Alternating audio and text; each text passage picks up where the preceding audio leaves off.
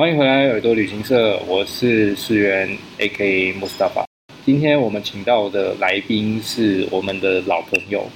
是 Hiba。他呢是我们大学的同学，在毕业之后曾经去过很多的地方工作，所以他的海外旅行跟工作经验都是非常的丰富的。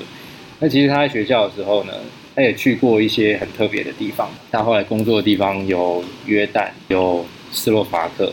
然后也去了中国上海。一爸先来讲科威特的事情好。好啊，好啊，因为最近不是正好那个卡达世足赛嘛，然后就看到新闻，就在那边讲说卡达人有多有钱，然后花了很多钱，然后去办这个世足赛，然后他们觉得这两千两百亿美金就是只不过就这一点钱，所以干脆自己办好了。我就想到当时我在科威特的时候。就是因为刚刚莫斯卡有介绍，科威特也是一个很有钱的中东国家嘛。那那时候我们都是拿那个科威特政府给我们的奖学金过去，这个奖学金是包含吃饭住宿，然后学费什么都全包的，然后还会另外给你每个月有就是书钱，但其实我们不用买书，所以等于就是多送你的一笔钱这样子。然后那个时候我印象很深刻的是，我们有校车，就是从女生宿舍到学校是有一个校车的。然后早上我们就是会搭校车去学校，但是有好几次，我印象中那一年里面有好几次，到了学校发现老师没有来，然后呢同学也都没有来，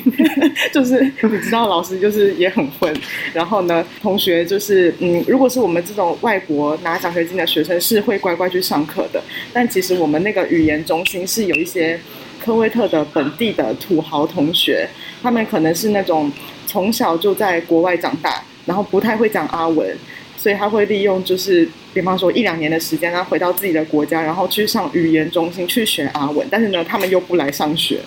所以就是会变成常常我去学校，然后没有同学，然后老师也没有来，然后我就只好又灰头土脸的坐校车回家，就回宿舍。然后回宿舍又没事做，然后就躺在那边吹冷气，吹一整天，吹到晚上就是天气比较不那么热，因为大家都知道中东国家很热嘛，那个地方就是可能常年都保持在四十五十度这样子，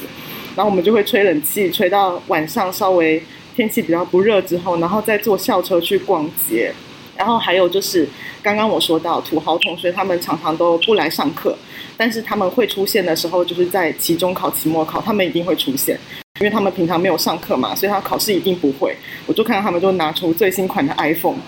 企图想要 Google 查答案，然后就是会被老师制止这样子。在那边上了一年的学，然后我从头到尾也没有记住那个科威特土豪同学到底叫什么名字，然后他也从来就是不跟我们打招呼。他来的时候呢，反正就是有豪车送他来，然后一串仆人跟着，然 后就是也不知道来干嘛。大概那个时候上学就是这样。其实现在回想，我感觉好像一年下来没有学到什么东西，但是玩倒是玩的蛮多的，因为他不是会给奖学金嘛，然后又给书钱，所以其实就是存下了蛮多钱。然后在那个时候用寒假的时候还去埃及玩啊，然后去英国玩啊什么的。就是可以说是那一年过得非常惬意。我也是哎、欸。你也是吗？我我就是，我，我生活跟你差不多，因为我们一天最多课的时数好像也就是三三个小时，就三个小时，对。可是通常他们不会上满三个小时，因为我觉得老师好像不会说真的像台湾这么精实，就是一定要把时数塞得很满。他们就是有点随性，可能就有点晚到，然后就是有点早结束。有国际比赛的时候真的是很扯，因为我们有个老师超级喜欢看足球，好像是吧，应该都蛮喜欢的。对，对，但是哈里是最夸张，他是真的会熬夜看球的那种人，然后。他还会真的穿阿根廷的，就是球衣，然后出现在教室里面。然后我觉得他超扯，因为我在的那一年刚好就是有蛮多比赛，好像是欧冠，然后还有什么东西不太记得，反正就是大型比赛。然后那个哈里子他真的就是旷课很多次，每次的状况都是我们七早八早爬起来，跑到语言中心，已经坐在教室里面，坐在位置上了。然后呢，就是想说等二三十分钟，想说怎么还没有人出现，然后就会有里面的行政人员。他就会晃过来，然后说：“哎，不好意思哦，老师今天请假，然后今天有事情。”然后，但他们不会明讲说是什么事情，可是所有人都知道是什么事情。昨天晚上有比赛，就是你在那边一定会知道，因为在阿拉伯国家，如果你讲运动，就只会是足球而已。对，他们还蛮疯足球的。对，就只有一种运动叫做足球，足球就是运动，运动就是足球，没有其他的东西。然后我也是在那边存很多钱，因为其实没什么机会花钱。我们男生宿舍跟女生宿舍是分开的，分别在呃距离很远，车程大概要不要十分钟、二十分钟的地方，应该差不多二十分钟。我记得男生宿舍是在校园里面，就是用走是可以走得到学校的，就我们上课的地方。对。但女生宿舍是在完全另一个校区，然后一定要搭校车才有办法到学校。对，嗯，但是因为学校校园本身就也是一个很纯粹的沙漠，沙漠啊，然后就是那种教学大楼、办公大楼，然后还有面积超级巨大的停车场，所以其实你就算住在学校里面，你也做不了什么事。我记得那个时候，我们每次去上课，男生去上课也是都要走个大概十五分钟才可以走到教室里面。那、啊、女生她们就比较麻烦，她们要早上要坐交通车，然后也是坐个车程十五分钟、二十分钟，差不多才可以到那个上课的地方。所以其实就是你要想，你一大早七点就爬起来，然后就你也是要一番准备，你才可以走到教室里面。但是然后老师事前都不会通知说他就是昨天晚上看球，然后今天会放你鸟，都是到现场才知道的。对，然后老师常常会自己出过什么作业，他自己忘。然后他出了作业，然后我们很认真回家写完，然后想说隔天要交嘛，就隔天去，老师又没有来。然后等到老师好不容易来的时候，他根本就忘记他出过这个作业，然后我们就白写那个作业。真的，就常常这样。我还有一次很不爽哎，就是好像是期末考，就是那个时候大家已经准备要结业，要各自返国了，然后我就写了我自己的本名，就是。因为我们会有学生证嘛，啊，学生证是用你的本名去翻成阿文，转写成阿文字母，嗯，然后我就写我自己的本名，我就交上去。因为我想说，照理说他们的学生资料可能还是用本名去写，写了之后，老师他改考卷嘛，他就在那边发考卷，然后发一发，他就念我的名字，他就说这是谁啊？我说是我啊，我是 Mustafa，然后他就说那你就写 Mustafa。我想说，我那时候觉得超不爽，我觉得我我跟你。一起上课也快一年了，然后你还不知道我叫什么，不知道是谁，对，莫名其妙。对，就是老师，说实话还蛮混的。对，然后同学嘛，反正老师都混了，那我们感觉好像也没有什么必要太认真。就反正那一年就是过得蛮开心的。我我自己是觉得没有真的学到太多的新的东西。你不觉得你像去养老？就是去养老很舒服啊。然后那个宿舍，因为刚前面有说宿舍是学校会提供嘛，是单人房哦。就是一人一间，然后有自己的就是卫浴，而且每天会有外劳来打扫，嗯，所以就是你每次上完学回到家，你的宿舍是干干净净的。还有一个，我到目前为止我有点怀念科威特的部分是，我们上学是包吃的嘛，就是他是提供那个三餐，然后那个三餐是每个月的月初他会发给你一本小票子，对，一本那个餐券，对，粮票，然后那个粮票就是一天一张，然后它分成三张，就分早餐、午餐、晚餐。然后你每次去，不管是学校餐厅或者是宿舍里面的餐厅，你就是给他那一餐的那个票给他，然后他就是里面都是 buffet，随便你吃。然后我记得他常常会有那种现炒意大利面，嗯，我还蛮喜欢的。那时候他炒出来超大一盆，然后你还可以加一大堆的料，什么火腿丝，然后 起司之类的。我记得那个时候常常吃这种东西，就是非常高热量，你就可以你就可以想象到为什么那边的人都肚子蛮大的。他们还蛮喜欢吃高热量的，要不然就是炸鸡这种。对啊，嗯，因为我去超市看，他们汽水那种两公升的大瓶装的汽水当水喝，都比矿泉水还便宜。对啊，超扯，那个那个真的是跟不要钱一样。对，没办法，那边缺水嘛，所以那边水很贵。对，然后他们好像有自己的这种饮料，就是分装厂或者是加工厂，嗯，所以就是饮料都超便宜。对。哦，还有就是我们去餐厅，每一餐我们去餐厅吃饭的时候，拿粮票还可以换矿泉水。然后我记得我都会把，因为我矿泉水我喝水喝得不是很快，但我会每一餐都换那个水，然后把水囤起来，因为毕竟那边缺水嘛，所以我会把这个矿泉水囤起来。如果我们需要就是自己煮饭要煮泡面的时候，会需要用到这个矿泉水，所以。每一次呢，我的那个房间里面有柜子，那个柜子里面就是像书柜，但是我的那个最下面一层是摆满一大堆矿泉水，然后到最后其实也都没有喝完，然后最后就丢掉了，因为缺水，然后就会囤水。应该是说，也不是说缺水啦，应该是说就是要找到喝的水麻烦，因为宿舍没有饮水机，你们那边没有吧？好像没有，没有，好像没有，对，哦，所以你只能就是自己去买矿泉水，对，自己买矿泉水，然后自己买那种就是加热的煮水壶，然后自己去煮热水。我们那个时候男宿跟女宿比起来就差很多，因为男宿是很像废墟的旧建筑，然后听说是一九七几还八几年代就、欸、就盖好，就还经历过伊拉克入侵。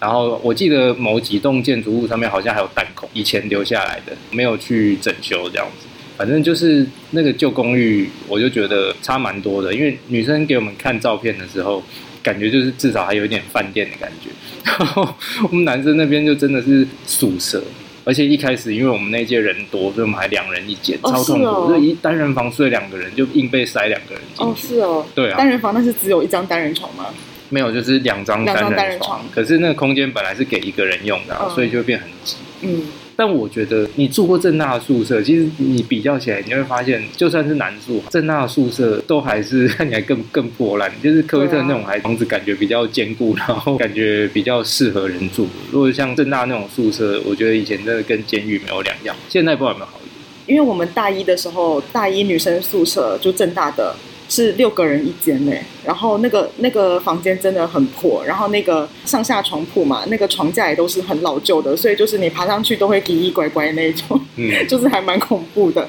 然后那个墙壁也都是壁癌，所以然后窗帘也很脏，然后那个冷气也很旧。就是我大一的时候在正大的宿舍，后来好像那一栋宿舍是有翻新的，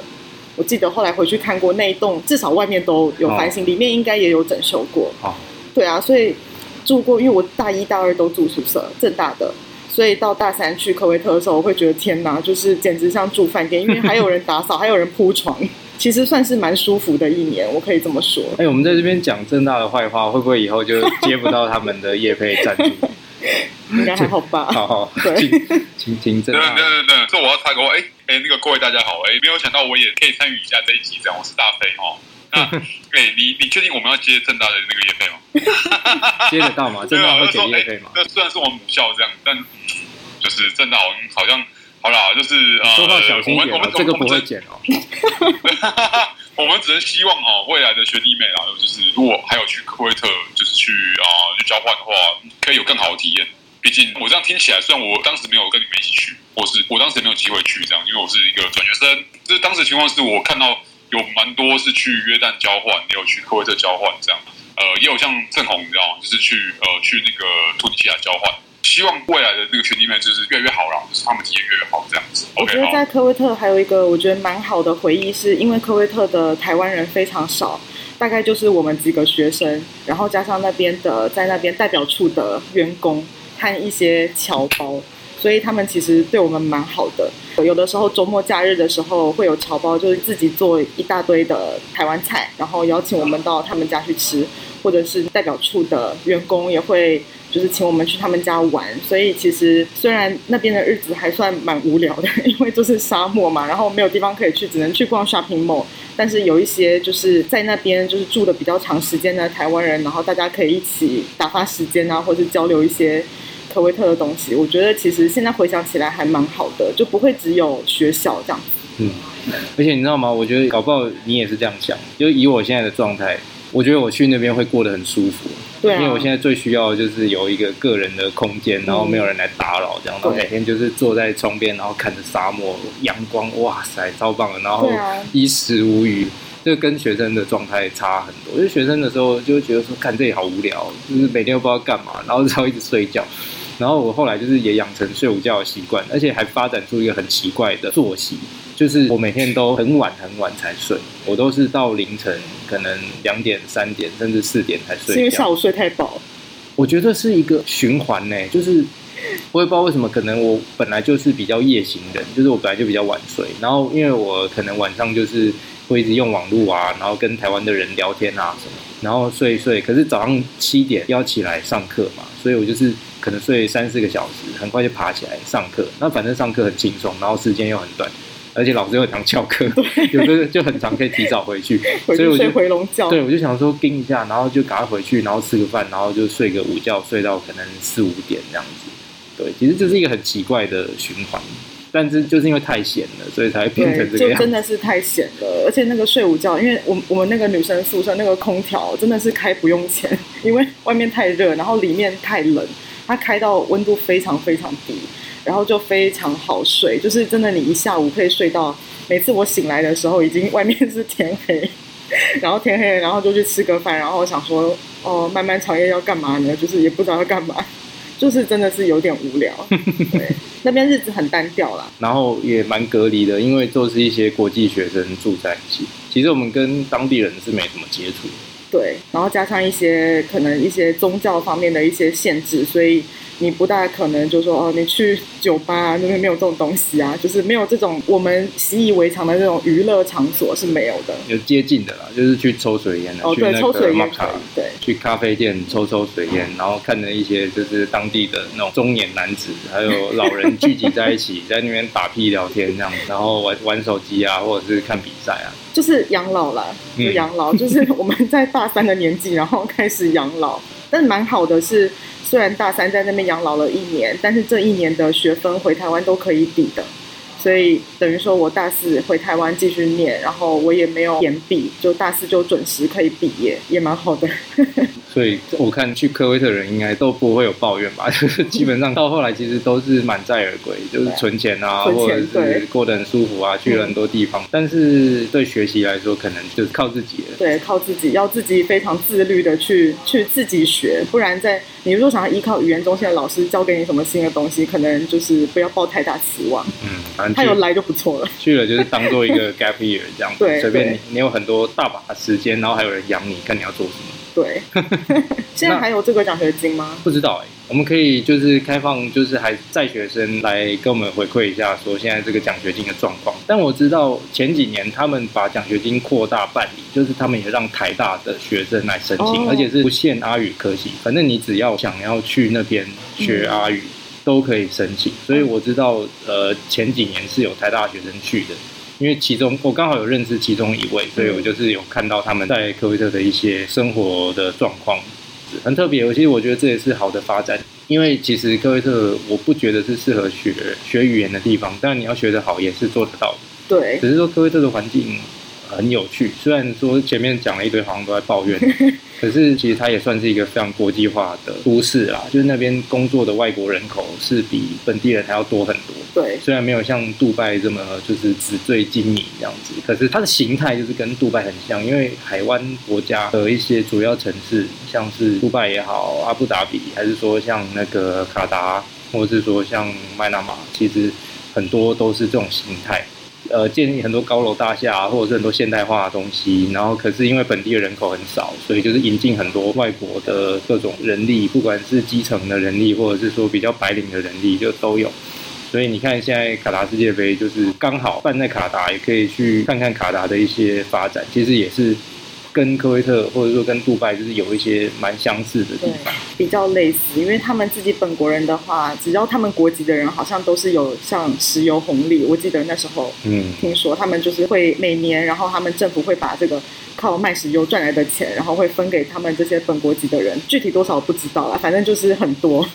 然后像我们就是外国人，就是没有办法拿嘛。那他们可能很多本来就很有钱的一些家族，他们会再利用这些他们拿到的这些红利，会再去做一些投资。嗯，所以基本上本国人应该就是靠做投资来来赚钱来维持生活，但是他们就不会去做那种比较稍微蓝领阶级的一些工作。那这些就会依靠进口一些呃外国的劳工来做。这在斯洛伐克应该是很很完全不一样的状况吧？斯洛伐克自己就很穷啊，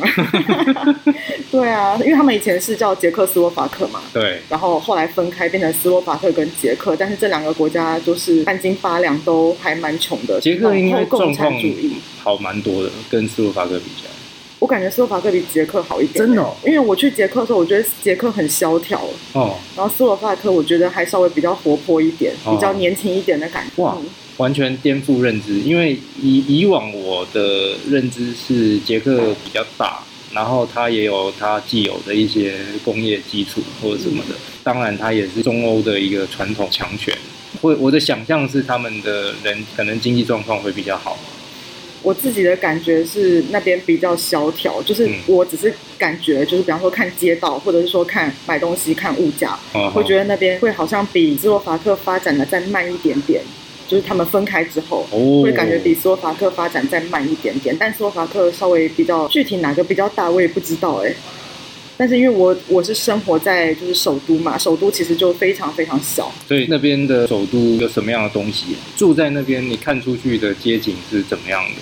我看出去的街景都是一些都是那种百年建筑，这算是什么什么风格的建筑我也说不出来。但是呢，其实它都是灰灰的，颜色都是灰灰的，其实就是像那种旧苏联的那一种，你看上去就是灰灰的一片的那种建筑，然后水泥房子，对，然后他们大的方块这样子，对，都是方块，然后他们的房子都不会盖很高，一般的公寓差不多到五五层楼就最多了，它不太会有那种像台湾有很多那种高楼大厦盖，动不动盖到二三十楼，因为我们台湾实在是地狭人稠嘛。那那边地很大，然后人没有那么多，所以他们的公寓也不会盖到那么高。那比较特别的是，它的公寓他们的格局是像我们一般，我们厕所，你厕所里面就是有马桶，然后有你洗澡的地方，淋浴间或者是浴缸，就是在一个空间里面。但是在中欧国家，比方说捷克啊、斯洛伐克这些地方都是，他们会把马桶单独隔一间，你的那个洗手台跟浴缸或者是淋浴间，它会在另外一间，但是通常会两个摆在一起。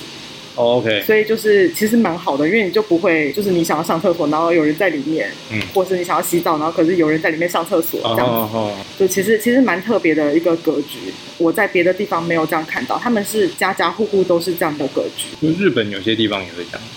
或者是现在比较新的饭店也会啦，现在比较新的饭店会让你就是马桶是跟那个你淋浴的地方是分开的，然后你的洗手台会放在外面，这样大家就是互互不干扰。但是住家的话，就是那边比较特别，那这个都是应该是以前旧苏联时代留下来的一个类似传统吧。你在那边待多久啊？那个时候？斯洛伐克有两年半吧。两年半。对，两年半。然后你都住在同样的地方吗？在那个布拉提斯拉瓦。对，布拉提斯拉瓦，我是其实很好玩。我那个时候决定我要回到斯洛伐克去找工作，因为我拿的签证是斯洛伐克发的打工度假签。嗯。所以我如果想要找工作，我只能在斯洛伐克，我不能在生根的其他国家。嗯嗯。所以我先回到斯洛伐克。然后我先随便找了一个比较便宜的，跟人家合住的一个一个小房间。然后我先有了栖身的地方之后，我再开始找工作。然后找工作的时候，我那时候没有什么方向，我就像大海捞针一样，然后上他们那边就是上一零四，他们那边叫 Profesia，然后也是一样有各种工作机会就放在网络上，然后你自己有兴趣你就去投递你的履历这样子。我那时候就是乱投。然后很多东西我就是也不知道那个公司是干嘛的，我就乱投。然后也很奇怪的，就是有收到一些面试邀请，我就有去。其实我都大概有拿到 offer，但是他们都会有一个 concern，就是说他不确定他要不要 sponsor 我这个签证，因为我现在是拿打工度假签。那我后面如果要继续做的话，那势必要换成工作签。但是对他们来说，打工度假签是一个很新很新的东西，他们的 HR 也还没有经验，就是说这个东西要怎么去转换成工作签。所以很多时候是他们有点卡住在这个地方，他们会需要去找一些 legal 的咨询，然后去问说这个后面怎么处理。嗯、那一直到我面试到我现在这家公司叫做汉高，它是一个德国公司，那它在斯洛伐克，它是有一个分公司的，然后大概有一两千个人在那边这样子。直到我面试到这家的时候，他们就是非常笃定的，在很短的时间内，可能就三五天之内，他就是去把后面的一连串的流程该怎么样去做。他们都已经先去安排好，然后先去把这个东西都先熟悉好，然后再来跟我 confirm 这个 offer，所以我就觉得比较有安全感，就知道说哦，那这个东西我是可以在这边发展下去的。然后，所以我后来就选择了我现在这家公司，而且很巧的是，这家公司就在我当时租的房子的正对面。天哪！对，我去面试的时候才发现，它就在我家正对面，然后我真的只要过一个马路就到了，所以对我来说，这个就是一个非常好的 offer。哦，我就去了。哦。然后就去那边，就一进去之后，大概三个月后就开始进行转这个签证的事情，就是把打工度假签转成一般的工作证、工作居留证，然后也蛮顺利的。然后 HR 也帮了很多的忙，所以在那边就待到直到我的这个居留证即将要到期。然后我想想，觉得好像在那边的生活还是太安逸了，就是工作上还是非常的轻松。我觉得可能需要回到亚洲来体验一下亚洲到底应该是怎么样工作的，所以我当时就想说，那我就先不要继续在斯洛伐克了。然后我老当时的老板就帮我问，然后就问到我们公司在上海市也有分公司，然后正好也有空缺，然后我就从那边又调过来上海的同样这家公司的另一个岗位这样子。嗯嗯嗯。因为我记得你好像讲过说，那个时候在斯洛伐克可以找到一些工作，是因为当地企业有在推行一些是文化多元化的政策或者是要求，所以开始会对外国人比较宽容。是这个是一个，然后还有，其实最主要的原因就是斯洛伐克虽然还蛮小的，但是你会发现，如果你去它的首都，然后如果你呃有兴趣，然后去看他们的招募网站的话，然后你会发现有很多那种国际型的大公司、外商公司，尤其是那种嗯世界五百强，他们在斯洛伐克都会有分公司。那他们在斯洛伐克的分公司的员工，基本上不会是做太核心的岗位。就比方说研发啊这种，或者市场，他们不会是这种岗位，但是会是一些比较后端资源的 supporting 的一些岗位。嗯，就比方说这种 finance，然后或者是去做 order 的，去提订单的这种，或者是做 supply chain 的，做 shipping 的，就是比较多会是这种你日常工作是比较重复性比较高的这种 operation 的工作。所以在斯洛伐克那边，其实对我们来说，我觉得不算太难找工作，因为有非常多这样子的公司。大公司他们会在斯洛伐克设立这样子的一个，其实我们那时候是叫做 Shared Service Center，就是共享服务中心。那这些 Shared Service Center 里面的员工，他所服务的对象是，比方说当时我们斯洛伐克我们会服务整个汉高在欧洲的业务哦，所以我们不只是服务，不只是 support。斯洛伐克的业务，然后也会有德国啊，然后法国什么都有，嗯，所以他会需要有各国语言的人才，或者是他不会就是说他只招斯洛伐克人，他会需要有各国的人，你是来自哪个地方的人都可以。然后如果你有除了英语和斯洛伐克语以外的其他的第二外语、第三外语的话，那也是一个加分，因为就是工作上其实都有可能会用到，然后。呃，他们在那边会有这么多这样子的共享服务中心，一方面也是政策的支持，他们的就是政府有给这些公司会有一些就是税收的优惠，所以让他们都去斯洛伐克去设立这样子的一个共享服务中心，然后创造很多的就业机会。所以你找工作之前你就知道这一些事情？我不知道，我就是乱找的。然后我别人就很好笑，那个时候我现在这个公司，他是先打电话给我，要先做就是电话面试。然后，因为我们公司的话，业务范围比较广，他有做就是，比方说洗发精啊，然后也有做洗衣精啊，然后也有做胶水。当时这个打电话给我的这个 HR 问我说：“你知道我们汉高主要做哪些东西吗？”我说：“我不知道。”哎，然后他就开始跟我介绍。然后因为我当时他招我的那个岗位，其实主要是负责洗发精那一块的 supply chain 的东西。他就问我说：“那你知不知道我们这个 beauty care 这一块？然后我们主要有哪些品牌？”然后说：“我都不知道。”哎，我什么都不知道。然后很神奇是，他居然还叫我去做第二轮的那个面对面的面试。但面对面的面试的话，就像聊天一样，还蛮轻松的。我觉得主要是他就是看你这个人，然后跟你你的一个能够包容多元文化的一个人格特质，他就决定要不要你这样。我想到我有一个朋友，他有类似的故事，可是可能就是歪打正着，就是理由没有像文化多元化这些政策。我那个同学是在科威特认识的同班同学，他是一个匈牙利人，然后长得算不错，蛮好看的一个男的。然后他毕业之后，他也不知道干嘛，所以他就是想说，那去考阿球的空服员好。然后我不知道他有没有回匈牙利去考，可是他后来最后决定他在。他要去伊斯坦堡面试，而且他竟然面试上了。嗯，然后我觉得，我就问他说：“你是怎么上的？你为什么要跑去伊斯坦堡？”他就说：“他就想了一下，觉得好像土耳其的人就是外语能力没有很好，然后刚好他有一些机会去土耳其，所以他就想说，不然去报名试试看。然后结果就就上了。他是说面试的人真的好像讲英文都有一些问题这样子，然后他就很特别，他整个人看起来就是就很突出，很突出，因为他就是金发蓝眼，然后皮肤又很白。”然后就可能就跟来面试的人很不一样，然后他的语言能力又很 OK，因为他会讲阿语，又会讲德语。我就想说，这样也行，这样也行。但但但是就是他这个策略就很成功啊，很奏效，因为就等于是直接给他一个进阿球的门票。他后来也在阿球做非常久，好多年哦，做到可能呃二零二零还是二一才因为疫情的关系而离开。对，我觉得这个多元化这件事情一直在欧洲都是一个蛮热门的话题。因为我当年去斯洛伐克的时候是二零一五年，当时面试的时候是不知道，但是我进了公司之后，我当时的主管有私底下跟我聊天，然后他就说他当时对他来说我是一个非常特别的一个 candidate。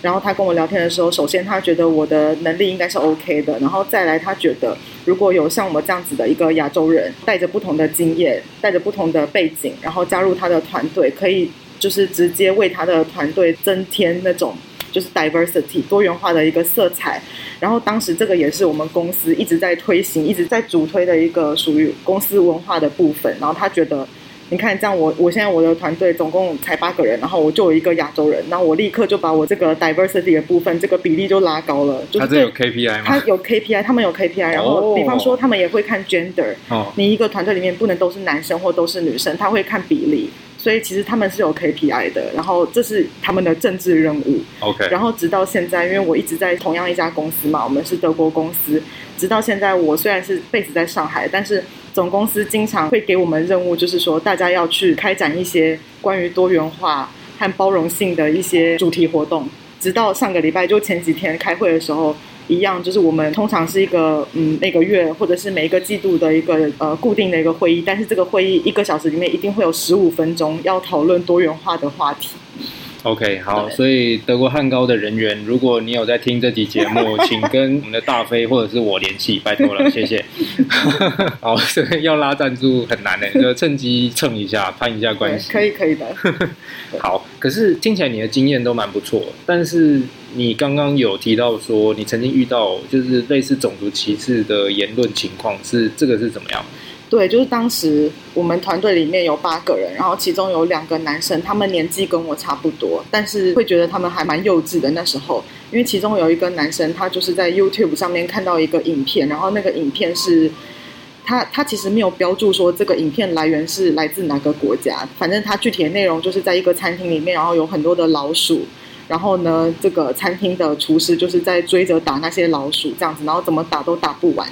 然后当时我的。这个同事他就看到这个影片，然后他就说：“你看你们是不是台湾 Chinese Chinese 都这么脏？”当时我是听了很不舒服，但是我还我就想说就算了。然后一直到过了几天，然后他们两个男生就在开一些就是比较像黄色笑话的那一种，然后又开始扯到说：“哦，亚洲人比较怎么样？”就是关于体型方面，然后又开始一直故意在我面前去讲一些这些就五四三的东西。后来我就觉得真的很不舒服，因为我是。当时公司里面唯一的一个亚洲人，所以他不可能是在讲别人，他就是故意讲给我听的。那那个时候我很不舒服啊，但是我觉得我也不能就是容忍他们这样，所以我就直接跟我的主管讲。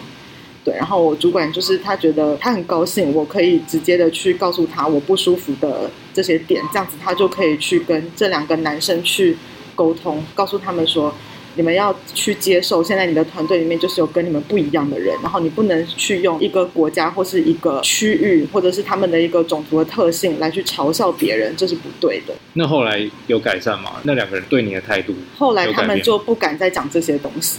对，至少他们可能私底下，你知道，男生或者是他们私底下可能开玩笑、说说笑笑、打闹，可能会讲，但至少他不会在办公室的这个环境去讲这些事情。嗯，所以总之就变成大家相安无事，就对。对，啊，那就好。对啊，还有当时也是正好碰到很多的叙利亚难民，我在欧洲的时候，正好有很多的叙利亚难民，他们是跑到欧洲去。然后他跑到欧洲去的时候，他可能就是造成一些嗯社会上的问题。当时我们就是在新闻上有很多，比方说他可能会在大街上抢劫什么什么的，因为我的同事他们是天主教徒。然后他们又会开始在，因为我们那时候办公室有一个那个 radio，他们会有的时候会放那个收音机，然后听那个新闻，他们就听到这些新闻，然后就会开始说，你看穆斯林就是怎样怎样，这种就是又会开始有一些宗教倾向性的一些歧视言论，然后会直接在办公室讲。那我当时的主管还蛮好的，我主管就是直接出来制止他们，就说这个东西不要在这里讲。因为尤其是在中东欧国家，其实对难民的态度是很戒慎的，就不像是德国或西欧那样。因为毕竟整体上来说，中东欧的经济状况确实是跟西欧差非常多。对，那这样，尤其是又有文化的冲击，然后就是想到这种经济上也好，文化上也好，各种的负担，我看到现在中东欧国家的反应都还是很坚决跟强烈的，就是跟西欧比起来。对于这种难民接纳的政策，都还是非常非常的保守跟小心。保守，对，就像穆斯塔法讲的，他们不像德国或是法国，他们有那个经济实力去接收这些难民，然后提供他们一些实质上的援助。斯洛伐克自己都自身难保，他们比较对经济没有那么发达，嗯，然后可能人民的平均收入也是属于比较低的，他们没有办法再去额外负担难民的一些开销。所以他们会对于这个东西会比较抵触。但是你抵触归抵触，你如果又拿宗教来说事的话，就不太好。那据你接触的人里面，就是不管是办公室也好，或者是朋友，或者是其他的一些地方，你觉得他们对于亚洲人的想象或者是印象是什么？我觉得他们还是，其实我是没有觉得这个有到歧视的程度，只是斯洛伐克毕竟还是比较大家。对于台湾人来说，可能比较少人会去那边观光旅游，或者是洽商什么办公之类比较少，所以对他们的人来说，他们也比较少看到亚洲人。有些人会比较明显的，好像看一个很新鲜的事物来看你，哦，就你会觉得被盯着看。尤其是当时我是公司，本来我说我们当时公司有一两千人嘛，然后我是当时第一个 hire 的亚洲人。那斯洛伐克人他们跟俄罗斯人一样，人高马大，身高都很高，所以就会显得我在公司里面也是一个很突出的，就是存在感，因为比较小只，然后呢，你的这个头发颜色啊、眼睛颜色、皮肤颜色全部都不一样，所以就是几乎所有人都认识我，就是可能自己会觉得有点害羞，但是。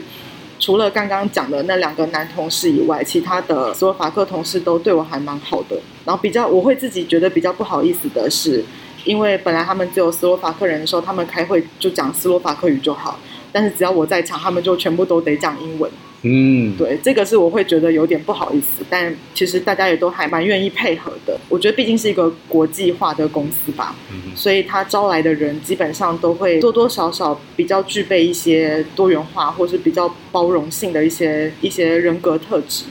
大飞有没有什么问题想要问一把？大家好，我是大飞。然后今天呢，因为自主隔离关系，所以今天用那个语音的方式来参与。刚刚我听到 Heba 就是有有有分享自己在科威特嘛，然后还有在。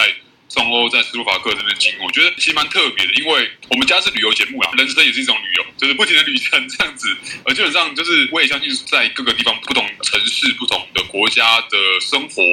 也是非常非常重要。Heba，你有说到像你后来去了斯洛伐克嘛？你也算是有找到自己满意的工作、满意的公司。那我就比较好奇了，因为一般来说，我们都会说呃，布拉斯拉瓦跟维也纳，因为很近。对，呃，基本上是一个板桥跟台北的概念这样，所以基本上你们应该是一个一日生活圈。那我比较好奇，你平常啊，哈，如果像是下班时间或是休假日的时候啊，你在利用一个假日时间或平常自己在休息时间去走走跳跳嘛？比如说跑奥地利啊，跑维也纳，或者跑到其他的布拉提斯拉瓦或者是斯洛伐克国内的其他地方去看看嘛？会啊，会啊，因为像你知道，就是维也纳跟布拉提斯拉瓦很近嘛。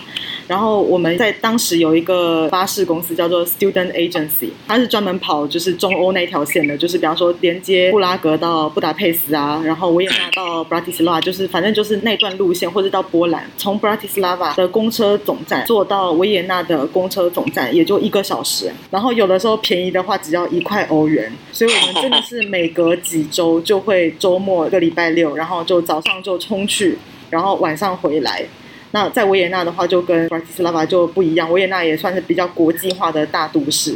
那它能看能吃的东西也比较多。那当时我们最喜欢去维也纳两件事情，第一个那边有一家川菜馆很好吃，然后我们每次去一定会揪一票人，然后去那边就开一个圆桌，然后就点一大堆，很好吃。然后第二件事情是维也纳的圣诞市集非常有名。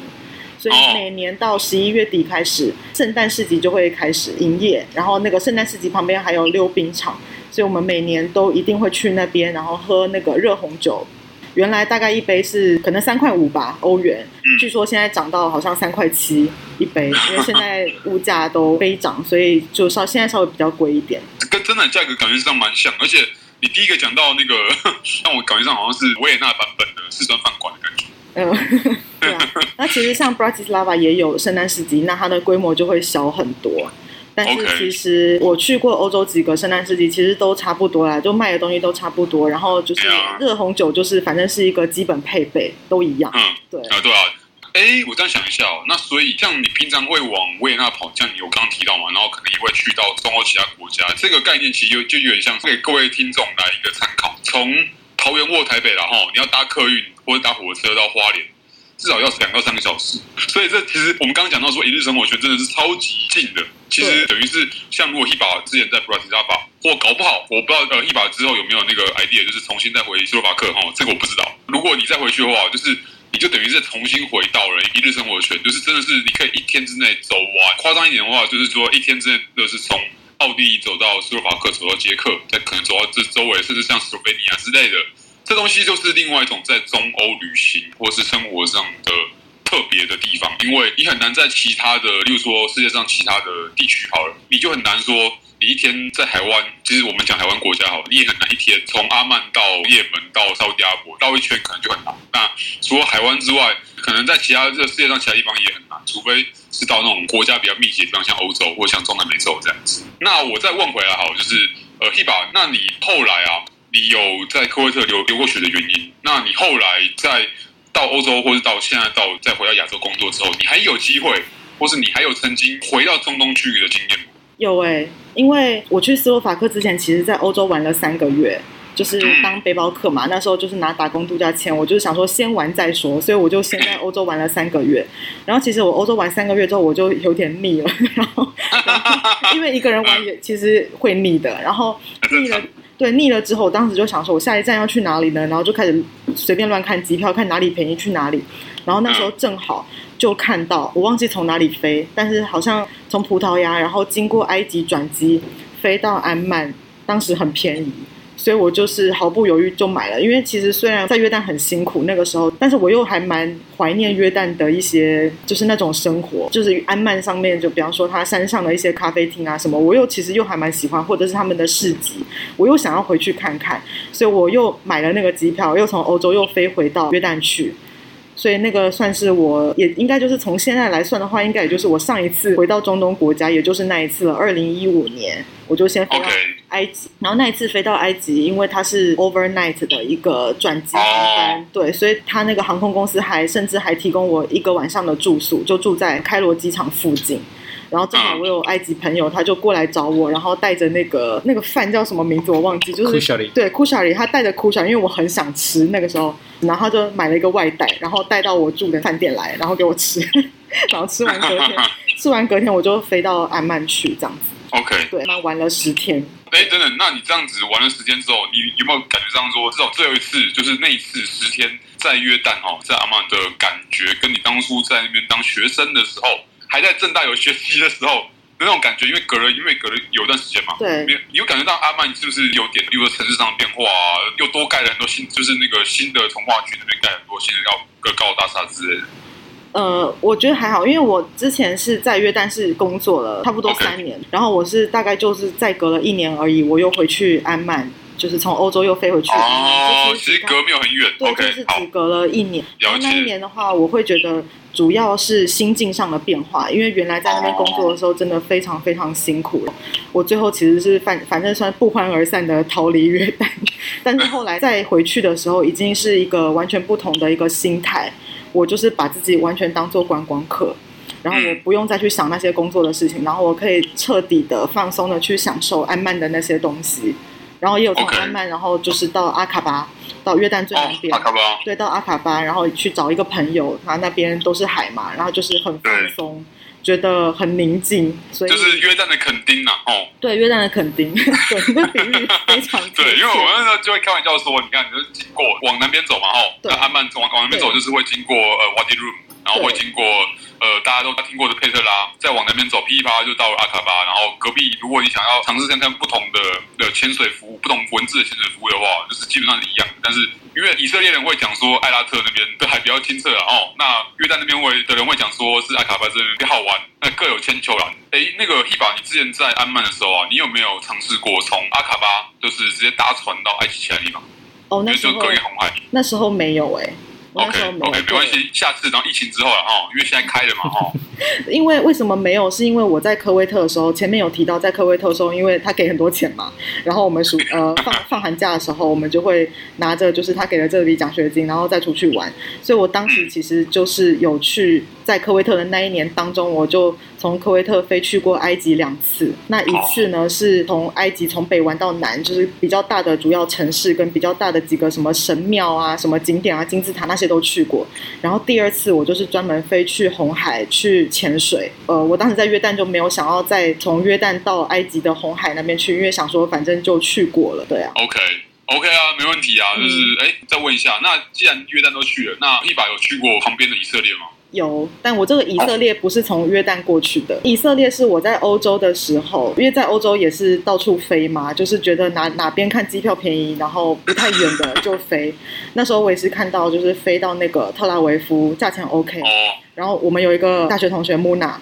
他之前在以色列，就派驻在以色列这样，然后我就跟他讲好，然后就过去找他，所以我蛮幸运的，因为正好有他一个地头蛇在那边，所以我飞到那边去，他就是全程开车带我玩，对，对，非常特别。但是我尤其想要问一把，就是你当入入境的 Tel Aviv 的时候，嗯，行李有被拆开来检查吗？我没有，因为我是从维也纳飞的。维也纳飞到那个 Tel Aviv，然后我那时候买的就是以色列航空，我后来很后悔，因为以色列航空真的超严格，因为他那时候光是 checking 的时候，因为我知道他可能会问很多问题，所以我提前三个小时到机场，然后 checking 的时候，他先看我的那个护照，我的护照。有很多乱七八糟的国家的那个印章，然后又有约旦啊，又有什么乱七八糟的很多，然后又待过越南，然后呢，我当时又是身份比较特殊，是一个在斯洛伐克工作的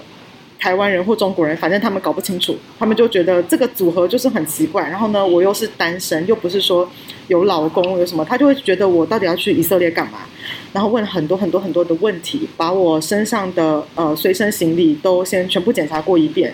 然后一直到飞机已经要起飞的前半个小时，他们才有点心不甘情不愿的给我登机证。然后我也不知道前面他们到底是，因为他就说他已经把他能检查的都检查完，他就说他要跟他主管讨论一下能不能放行，然后就拖拖拖拖了很久，然后直到起飞前半个小时才给我登机证。然后我就赶快拿着登机证跑啊跑，然后跑到那个登机口。到登机口，没想到他还要再额外再多做一次安检，然后又把我包包、随身包包里面东西全部就是倒出来，然后一个一个检查过一遍，才放我走。然后大行李的话，我不太确定他有没有拆开来检查，就是我没有感觉到他有就是有被反乱或者什么的，但据说是有的，就是他会把每一个大行李都检查过。嗯，嗯听过版本是还有人甚至就是呃大行李被拆开，然后因为他会检查嘛，哈，对，他会前后左右上下拿就拿起来检查，然后最后。还帮你折的整整齐齐的哈，折服服帖帖的哈，然后最后折好之后，然后再放个纸条说，就是可能今天你配合之类。Anyway，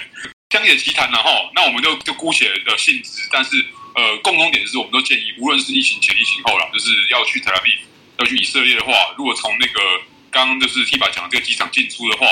还是多提早准备那个要 check in 的时间，这样，因为印象中真的是。是一个非常非常高刚的国家，就以色列，物价也很高。当然，相对约旦而言然后，因为我自己之前去以色列玩的时候，也是有很多的印象跟回忆可以聊。我们刚好，我们稍晚我们节目会跟另外一位学妹，就一样阿个阿语系学妹，应该是呃 Cindy 啊，之前在英国有留学过，然后现在是嫁给一个巴基斯坦人。呃，然后最近出书了，然后就是我们稍晚会跟他聊一聊，然后到时候可以也可以来让那个 Heba 来听听看不同的情况、不同的家庭，然后不同的生活背景的情况下，看看他们用巴勒人的角度来聊会是什么样的情况这样子。好呀，就是我想补充一下刚刚我说那个以色列他翻行李的事情，我自己的感觉是，我是在维也纳，然后因为我坐的是以色列航空，所以他在维也纳出发前他就已经非常仔细的全部都查过，所以我落地到特拉维夫的时候，其实就非常轻松。因为可能他们就知道以色列航空就是会已经很细致的检查过了，oh. 所以我落地到特拉维夫的时候，直接就是超快速通关，然后他就给我一个那个 Visa Out 的一个小纸条，因为他不能盖章到我的护照里面，他就直接给我一个 Visa Out，然后我非常顺利就出去了。但我听到别人的说法是他搭的是别的航空公司，那他可能在出发前就没有检查的这么多，但是他落地的时候会被检查的很多，所以辛苦还后辛苦，对，就是反正总归都是要被检查。然后我出境的时候是从一样从德拉维夫出境，嗯，然后我是先飞去塞浦路斯，所以也没有被什么刁难，就顶多被问说这几天去了哪里呀、啊？有没有见巴勒斯坦人啊？有没有见阿伯文啊？就是你知道这些这些呃大灾问，就是一定会问你。对，总归而言，我觉得哎。一把就是今天的分享，我还蛮开心听到你今天分享，因为有相关经历的人，我想啦，就是打到跟龙找，可能找不到第二个，就是现在中东有工作经验跟留学经验，然后后来还跑去斯洛伐克就是生活过，然后现在跑回来亚洲哈，就是除了呃刚开始你刚出社会的时候的越南的工作经验之外，你同时现在又回来亚洲。有上海的工作经验，我觉得这是一个蛮特别的组合，也就是让可能听我们节目的听众啦，有其他不同的经验跟想法可以参考。好，那 那接下来就看我们剪辑了哈，那就是也谢谢 Heba 姐帮忙。